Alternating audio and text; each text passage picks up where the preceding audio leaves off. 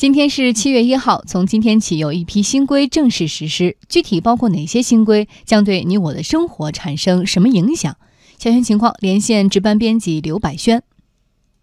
好的，主持人，我们先来看第一条，车辆购置税有了新变化。过去，消费者购买汽车，大部分车辆以低于厂家指导价的实际价格进行交易，但是在缴税时却要按照指导价进行交税。从今天起，车辆购置税新政开始实施，消费者购买车辆应该交的税款将取决于实际支付的金额，也就是我们常说的裸车成交价。车辆购置税的税率为百分之十。举个例子，一辆官方指导价为十二万元的汽车，打折后最终在发票上开具的价格为十万元。新政实施后，消费者需要缴税的部分降低，能够节省一千七百六十九元。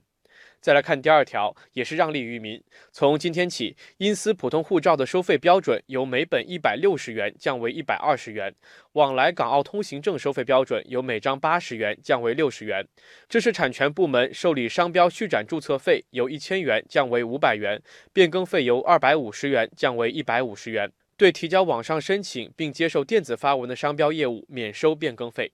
第三条，养老机构等级划分与评定从今天起开始执行。养老机构等级划分与评定将养老机构划分为五个等级，级数越高，表示养老机构综合能力越强。新标准还对养老机构的空间配置做了明确规定：住的地方，床位平均可使用面积不应该低于六平方米；如果一个人住的话，使用面积应该不低于十平方米。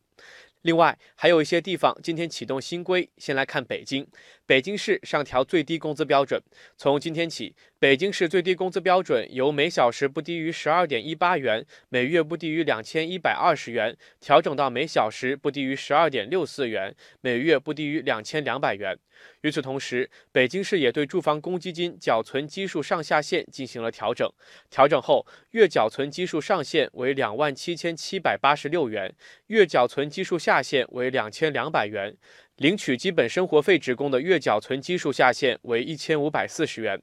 南下来到上海，从今天起，上海正式进入垃圾分类的强制时代。上海市生活垃圾管理条例从今天起施行。条例规定，个人没有按照规定分类投放生活垃圾，并且拒不改正的，将被处以五十元以上两百元以下的罚款。如果个人将湿垃圾与可回收物、干垃圾混投的，属于首次的，罚款五十元到一百元；属于第二次及以上的，罚款一百元到两百元。如果个人将有害垃圾与其他生活垃圾混投，由于后果更严重，那罚款也会相应上调。最后再来看广东，举报制假售假的行为可以获得奖励。从今天起，举报侵犯知识产权和制售假冒伪劣商品违法行为，单宗案件最高奖励金额一般不超过五十万元；举报人有特别重大贡献的，奖励金额可超过五十万元。